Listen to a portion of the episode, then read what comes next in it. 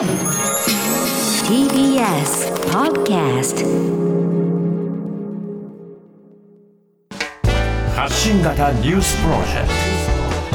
ト荻上チキセッション発信型ニュースプロジェクト、荻上チキセッション。荻上チキと、南部ひろみが生放送でお送りしています。ここからは特集メインセッション。今日のテーマはこちらです。メインセッション探求モーコロナ禍における非正規雇用のシフト制労働、その実情と課題とは？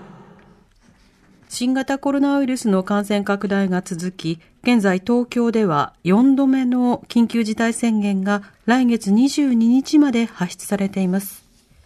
飲食店などには時短営業、休業要請が出され、政府の支援対策が二転三転する中、シフト制で働く非正規雇用者に休業手当が支払われない事例が相次ぎ、大きな問題となっています。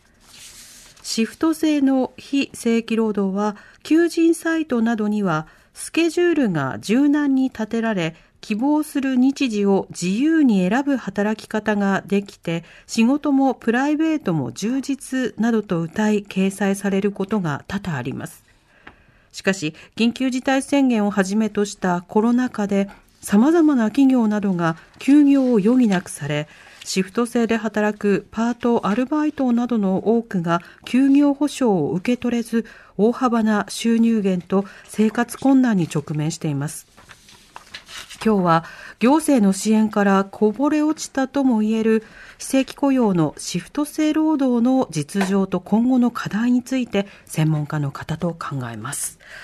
では本日のゲストご紹介しましょう。シフト制労働国書などをまとめるなど労働問題に詳しい弁護士の川口智也さんです。よろしくお願いいたします。弁護士の川口と申します。よろしくお願いいたします。お願いします。このシフト制労働についてのいろんな相談でも、特に飲食業界からの相談増えているということ書かれていましたけれども、はいその話を伺う前に、この飲食業界に対して今、あの、酒類の販売業者に対して取引停止をしろとか、あるいはその金融機関を通じて働きかけを行えっていうようなことが、まあ、立て続けに出されて、その発言撤回されたりはしましたけれども、これ法的にはどういった問題になり得るんでしょうか？はい。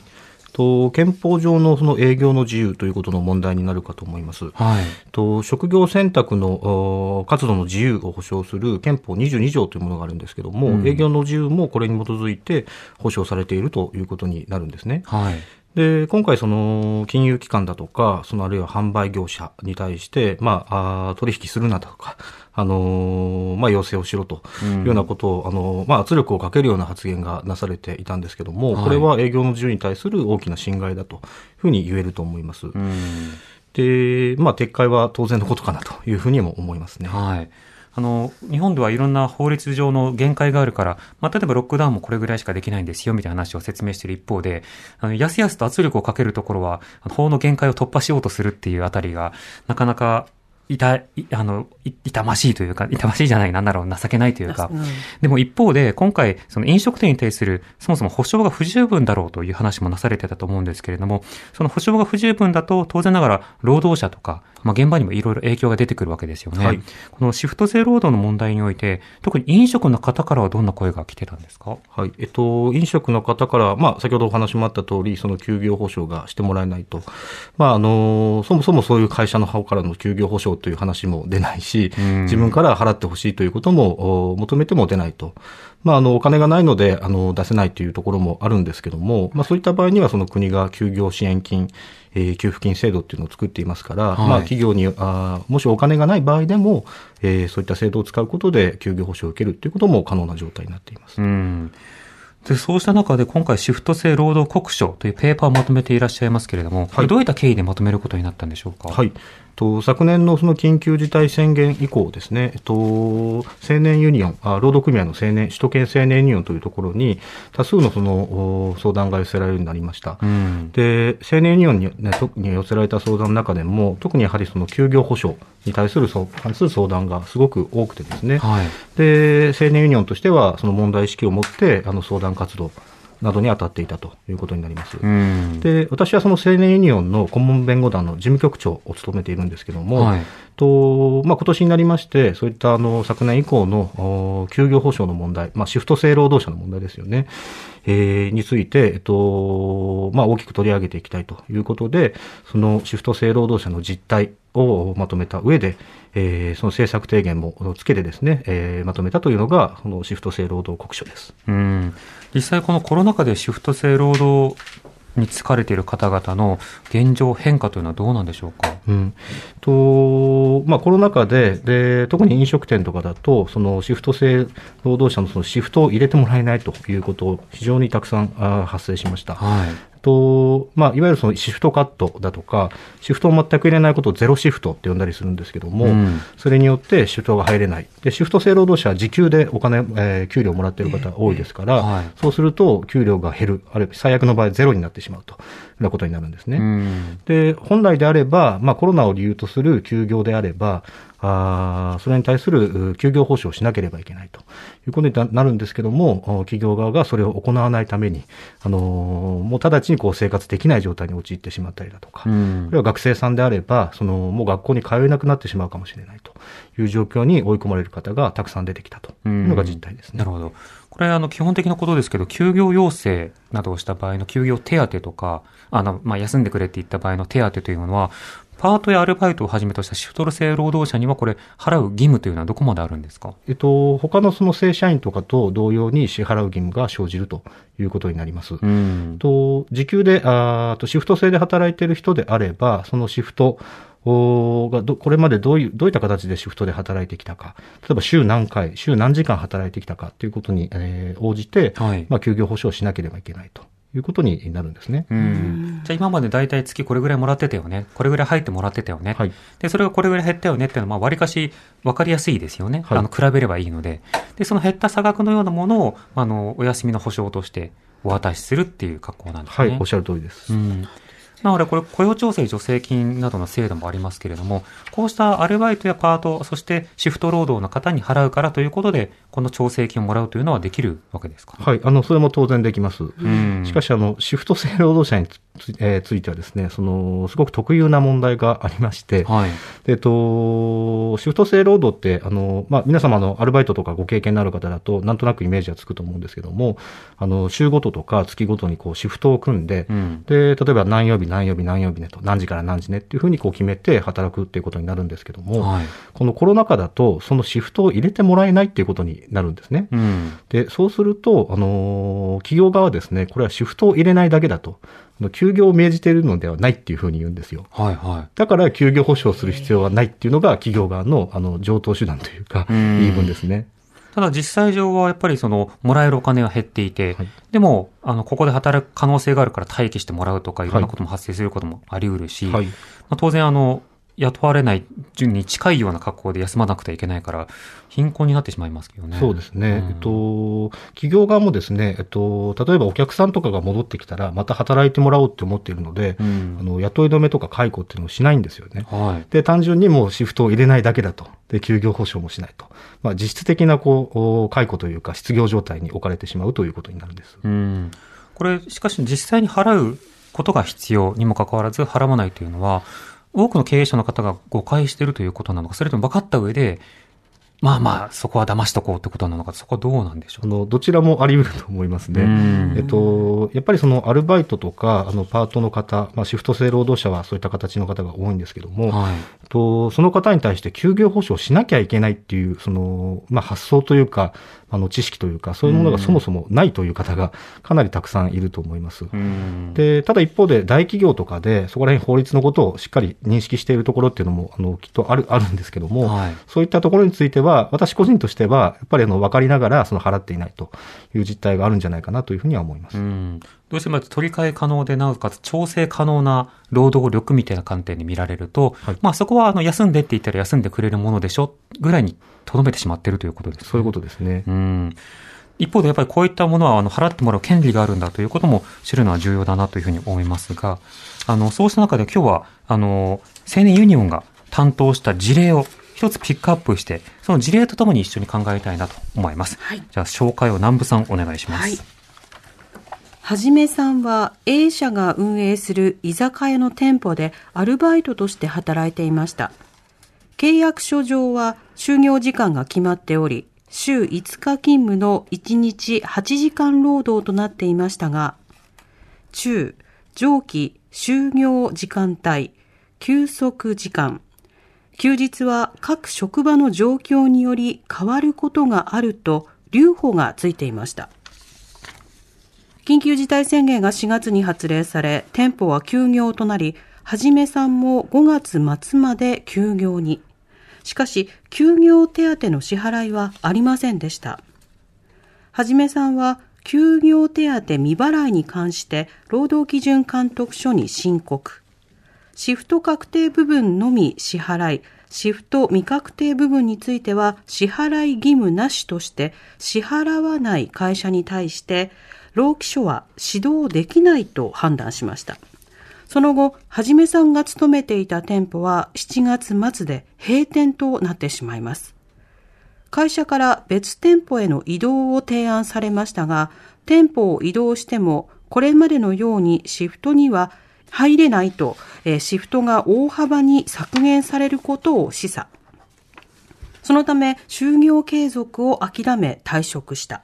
その後、失業手当の受給を試みますが、雇用保険の加入期間が足りず、自己都合退職では失業手当の受給要件を満たさないことが分かりました。雇用保険の加入期間の不足は、加入要件を満たしていたにもかかわらず、会社が雇用保険加入手続きを行っていない期間があったことが原因であった。はじめさんは失業手当の受給も受けられず、保障が全くない中で、あらゆる生活支援制度を利用し、なんとか生き延びている状況であります。求職活動をしているが、新型コロナ禍で新たな職を見つけることは困難であり、いつまで耐えられるのかわからないとのことであると。はい。はい。川口さん、今回のケース、もともとシフト制のバイトをしていたけれども、緊急事態宣言が発令となって、はい。まあ、休業となる。でもその休業手当は払われず、そして労基署もそれに対して対応してくれないということですけれども、はい。まず確認ですが、はい。これあのシフトが確定していない期間での、その休業というものに対して、はい。本来は、本来はどうあるべきなんでしょうか？本来は、あのーシフトが確定していない期間であっても、例えば週何回働いてきた。まあ、この方だと、週5回1日8時間で働いてきたっていうのが、あのーはっきり分かる形になっているので、うんとそれを基準にして、あの、休業手当を支払うべきだというのが本来あるべき姿ですね。うん、でそれに対して会社は払わなかったんですけど、労基署にこう申告をするということなんですが、はいそれが指導できないというふうに判断されてしまった。はいこれはどうしてですか、はい。これはシフト制労働者についての行政の対応の非常に重大な問題だと認識しているんですけども、はい厚労省はですね、このシフト制労働者のシフトが未確定え期間の休業保障について、あくまでも一般論としては、えーではあるんですけども、とその休業手当の支払い義務を企業に課すことが困難だということまで言ってしまっているんですね。うん。で、それはですね、あの、厚労省の理屈も、あの、言い分も聞いたんですけども、はいえっと、労労働基準監督署はその労働基準法違反の場合に対応するということになるんですけども、えと労働基準法26条で定められたその休業手当の支払い義務、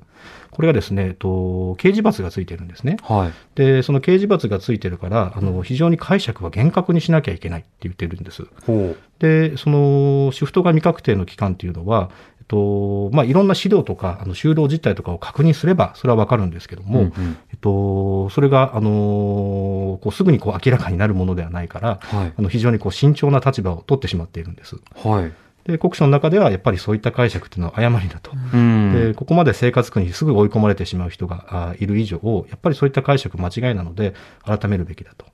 で、労基署としても、まあそういった解釈を前提に対応しているので、この方の事例でも対応しないということになってるんですけども、うんこれ自体はあの非常に重大な問題だというふうに考えています。なるほど。まああの、そういったようなものについて、特にこのコロナ禍で、政府がややっぱ方針変えますって言っても、本来は良かったわけですよね。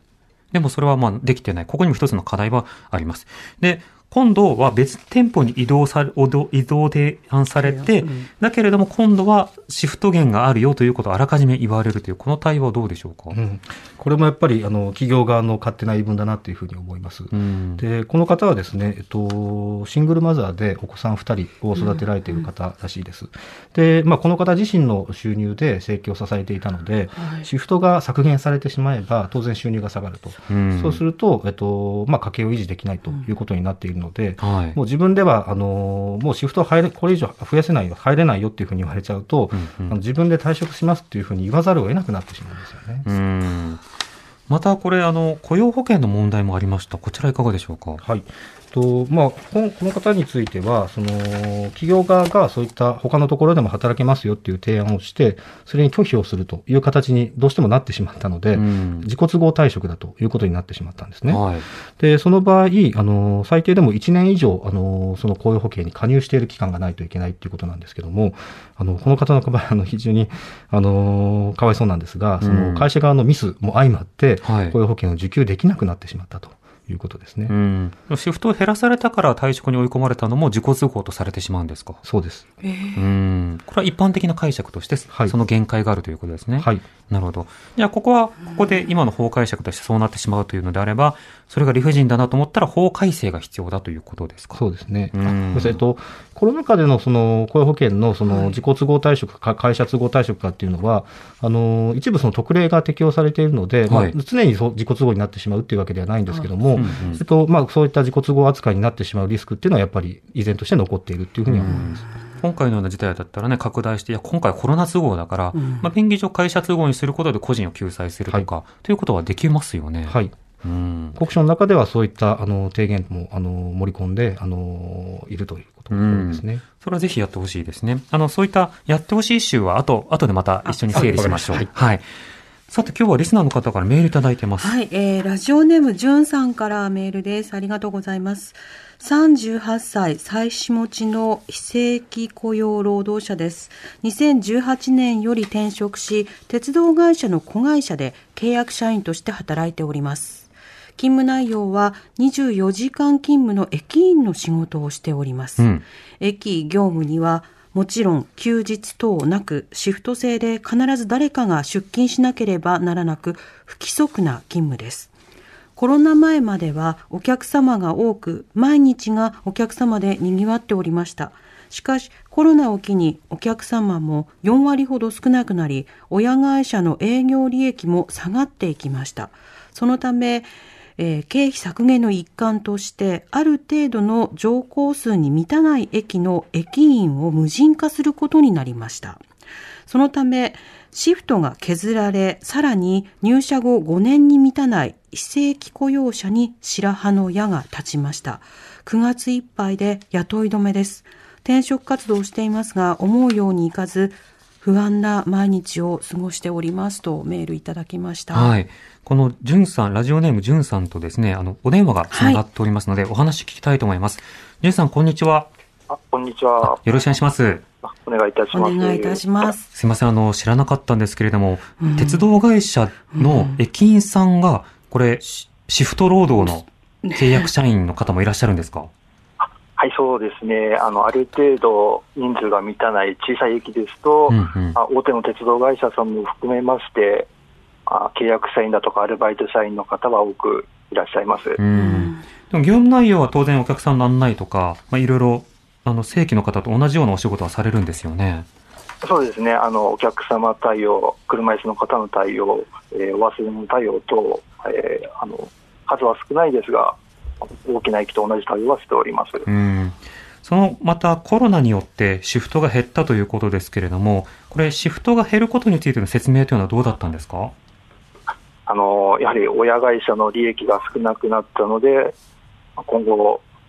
人数を雇うことはできないということで、説明は受けました。うん。その際、あの、例えば休業手当などについての話というのはいかがでしたか？休業手当という話は一切なかったですね。うん。今回9月いっぱいで雇い止めということですけれども、雇い止めということは会社都合にはなるんですか？会社都合ということはなのかもう人気切れということですか？ああのまあ、契約社員の方、数人今、白羽の矢が立ってるんですけども、はい。もう9月を目前にして辞めた方は自己都合となっております。うん。はい、9月まではい。の契約満了での方は、一応やあの会社都合というふうには聞いております。なるほど。じゅんさんは9月までは働くつもりですか？そうですね、私は今のところ、あのまあ、受けてる会社が受かれば途中で辞める気はありますけども、うん。決まらない限りは、まあ、最後までいるつもりです。なるほど。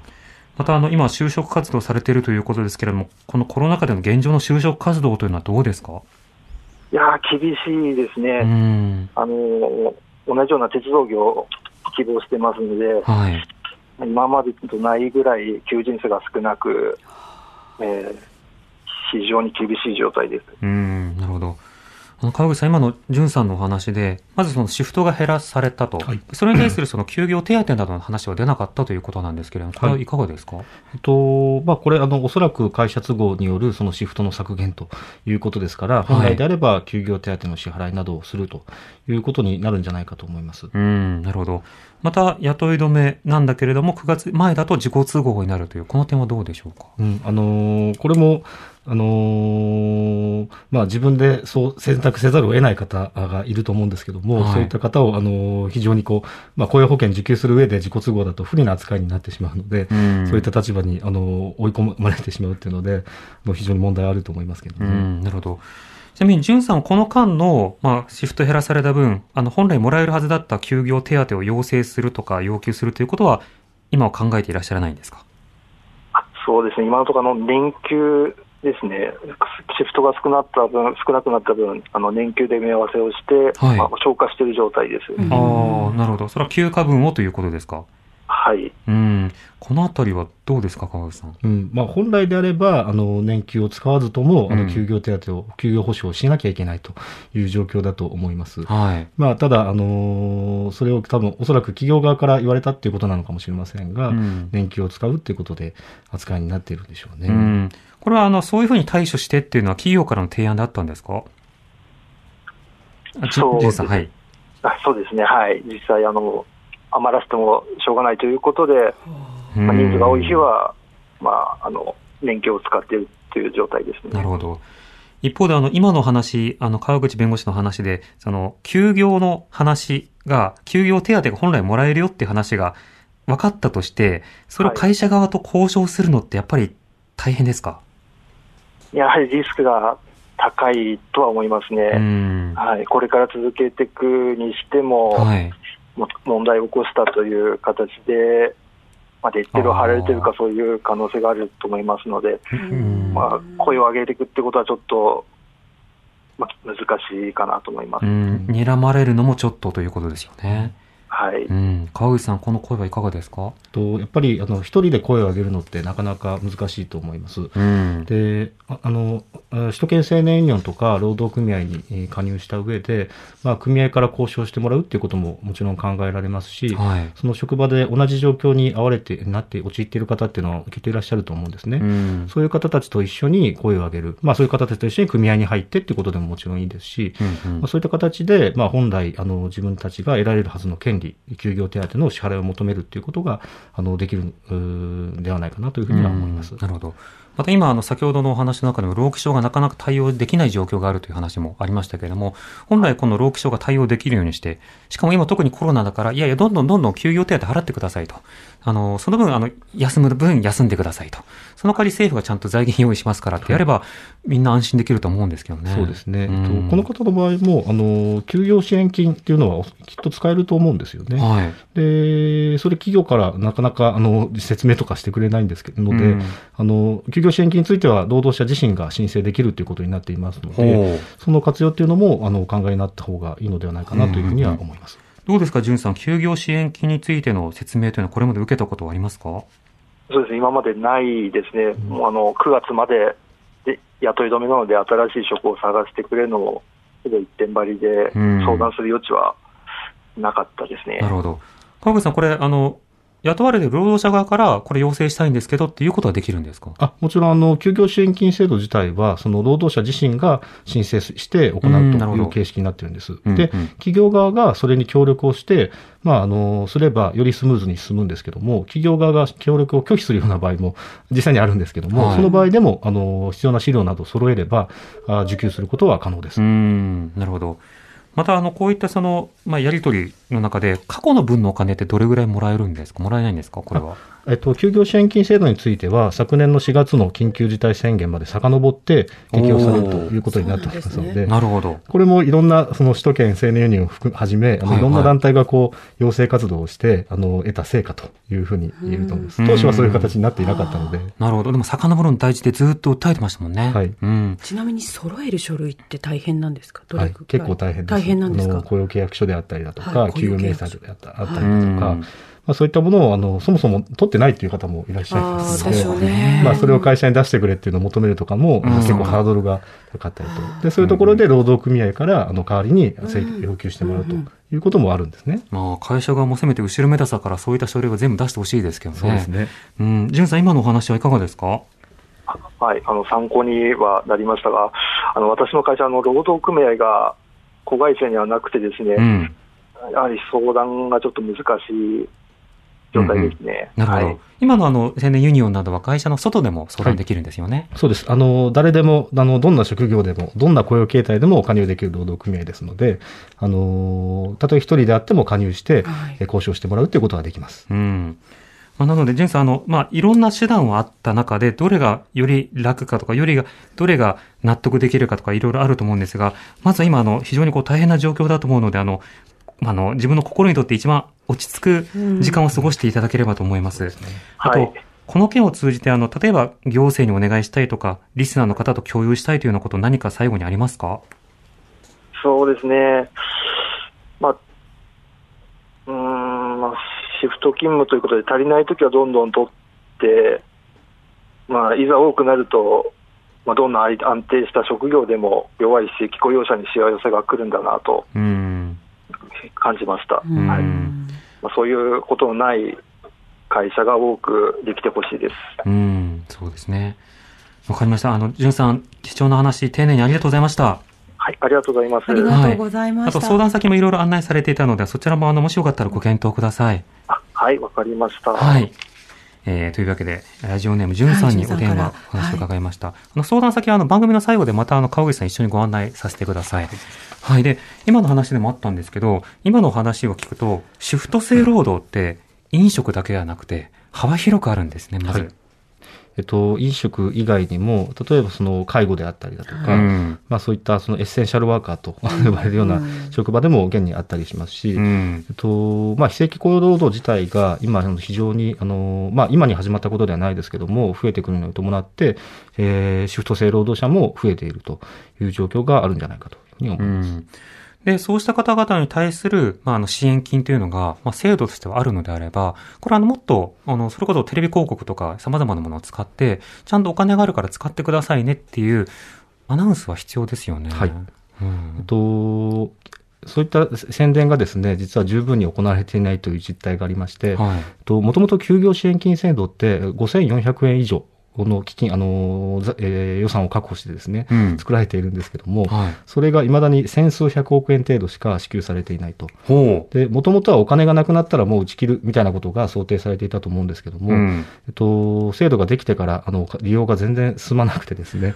えっはとあ、それが使われていない実態というのがあるんです。でも、あの、例えば特別給付金10万円配られました。はいで、二度目以降絞っていて、渋っていて、いや、本当に必要な人に届けるように次はやりますみたいなことを言ってたんですけど、はい本当に必要な人用のシフト制労働をはじめとした、まあ現場の労働者に届けるお金、まだまだプールがあって、はいこの予算規模も僕は少ないと思うんですけど、はいそれすら消化されてないっていうことですか？そうですね。うーん。それは理不尽ですね。でも、あの、政策の方向性自体はこれはとても大事なものですし、規模を拡充して多くの人に届ける。そうしたような状況が続けば、飲食店とかいろんな方の協力というののあり方も、今と変わってくるというところも当然あると思うんですけどね。他にもあの、この、えーまあ、国書の中では、いろいろなシフト制労働に対する具体的な提案も書かれています。また他の現場ではどうなのかということも、この後伺っていきたいと思います。TBS ラジオ TBS Radio 荻上チキ。荻上チキ。荻上チキセッション。今日のメインセッションはコロナ禍における非正規雇用のシフト制労働その実情と課題とはということでスタジオに弁護士の川口智也さんをお迎えしています。引き続きよろしくお願いいたします、よろしくお願いします。さて、ここまでは民間で働く方のお話中心に伺ってきたんですけれども、実は公務員の実態というのも問題があるんですね。えー公務非正規労働従業者、従事者への緊急アンケートをまとめた公務非正規女性全国ネットワーク代表の渡辺由里子さんにリモートでお話を伺います。渡辺さん、こんにちは。はい、こんにちはよ。ろしくお願いします。はい、お願いしますお。願いいたします、まず今回行っているアンケートというのはどういったものなんですか？はい、えっ、と、一応ですね、私たちあの、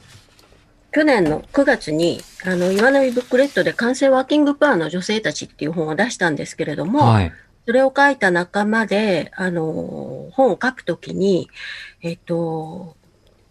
2020年の4月から始まった会計年度任用職員制度と、はい。でコロナが始まったということで、うん。相当あの公務で働く人たちの状況が悪くなってるということが分かりまして、え今年の3月にあの集会をしたんです。ー、はい。で、その集会をする過程でものすごくたくさんの声が集まったってことがあって、うんこ。れはあのその集会だけにしちゃいけないということで、声をもっと広く集めなければということで、えー団体も立ち上げて、はい。今年の4月の30日から6月の4日、1ヶ月ちょっとかけてインターネットでアンケートを取りました。うん。でそうですね、1252人から有効回答を得まして、はいあの男女問わず取ったんですけれども、女性が92.7%を占めました。うん。実際この非正規の公務員で女性が多いということはデータであるわけですけれども、はいでも多くの方もしかしたら公務員で非正規の方今とても多いんだということを、あの、ご存知ないという方もいるかもしれないんですけど、渡辺さん多いんですよね。そうですね。あの、総務省の方でも会計年度任用職員制度をやることで、あの、調査もしてるんですけども、はいそこでも、あの、えーっと、とにかく8割ははい女性だっていうのが出てますし、うん。あの、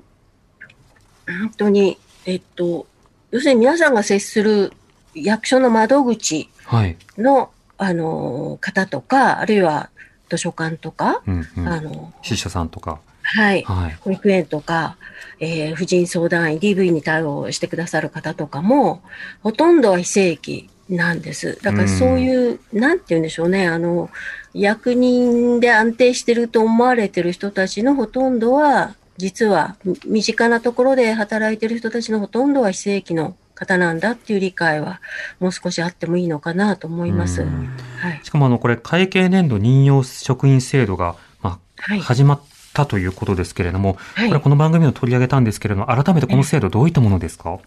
そうですね。えっと、今まではあの自治体によっていろんな形で、あの、非正規、非常勤職員っていうのを雇ってたんですけれども、はい。あの、あまりにもいろいろありすぎるということで、国の方で、あの、会計年度任用職員制度っていうものに一本化されたんです。はい。えーで、当初はですね、あの、きちんと公務員に位置づけるとか、あの、ボーナスが出ますよとか、あの、割といい、いいことを言ってたんですけど、実はまあ、蓋を開けてみるといろいろあるっていうような形で、まあ、あの、今までも1年更新で、こう、何年かこう続けてっていうことだったんですが、はいこちらの会計年度任用職員っていうのは、もう名前の通り1年更新ですし、うん。はい。あのー結局公務員だとはいえ、そういう身分的に将来が保障されているわけではないっていうことが確定されてしまったっていうことはあると思いうます。ん。はいそして確定されて、そうしたようなその雇用の形態が増えているということですけれども、はい今回あの行ったアンケートの中では、どんな声が上がっていますか？印象的なものはいかがですか？はい。そうですね。あのーと、一番多かったのは、やっぱり、えっと、お給料ですかね。うんあの、待遇が、あの、200万円未満年収が、はい。が52.9%を占めます。うん。で、えっと、主たる生計維持者っていうか、あの自分が稼いでるお金で生活しているっていう方が、あの、3人に1人占めてますし、これはあの女性だけでクロス集計してみたんですけれども、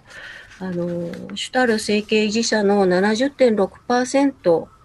もの人が年収250万円未満なんですね。ええで主たる生計者ではないって答えた方についても、えー家計が厳しいって答えられた女性は52.7%に及びます。うんで、えっと、会計年度任用職員というのは、あの、それまでも長く非常勤かをしてらした方が多いので、はい。通算の勤務年数が11年以上を超える方が、今回のアンケートで54.5%を占めてるんです。うん。で、それにもかかわらず、あの、会計年度任用職員制度によって、あの、初任給、大学卒初任給レベルまで、はいあの、給与が落ちたって方もいらっしゃいましたし、うんその経験が全くこう評価されないっていうことも非常に問題だと思っております。年度更新だから、例えば正社員のように、じゃあ給料上がっていきましょうって話にはならないんですね。やらないですうね。ん。はい。またあの上がってもごくわずかですし。うん。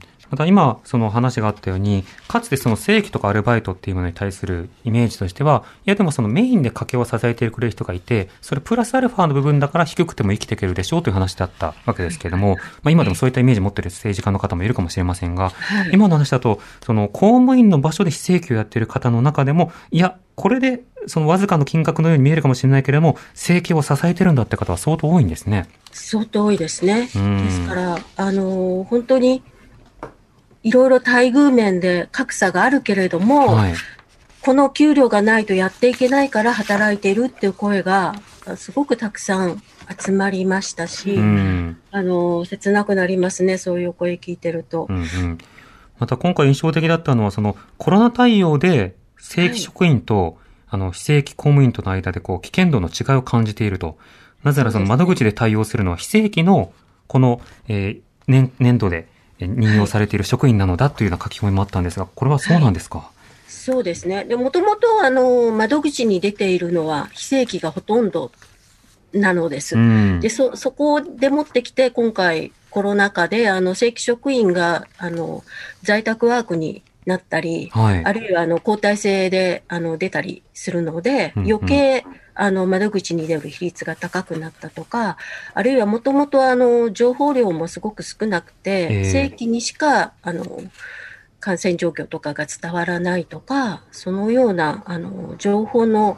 あの、不公平さみたいなのもだいぶ書かれてる方が多かったです。うん。ただ残業代が適切に支払われていないなど、これもはい公務員とは何なのかとか、公務なのにしっかりと対処できないなら、労基署なんかで対処できないじゃないかとか、いろいろ感じるところがありますが、あの、ハムネットでこのようなデータを集めて分析をして、今後どういったようなことを求めていきたいですか？そうですね、あの、この自由記入欄にあったのを紹介すると、支援している側がいつされる側になってもおかしくない、うん。専門的な職種こそ経験に応じて、正規職員の枠があってもいいっていうお声がかなりあったんですね。やっぱりはいあの、専門職なのに、どうしてこう、事務補助的な給料しか出ない、待遇しかしかない、あるいは一年雇用っていうふうに置かれるのかっていう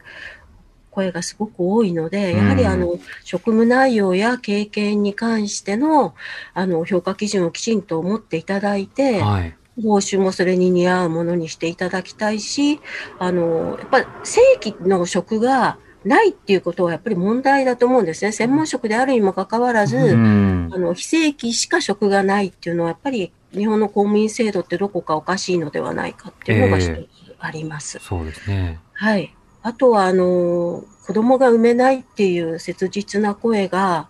寄せられてます。ええで産休とか育休の手当があの正規と比べてなかったりあるいは1年だけだったりするので子供を持つと仕事に戻るのが難しいと思うでうんそういうことで初めてあの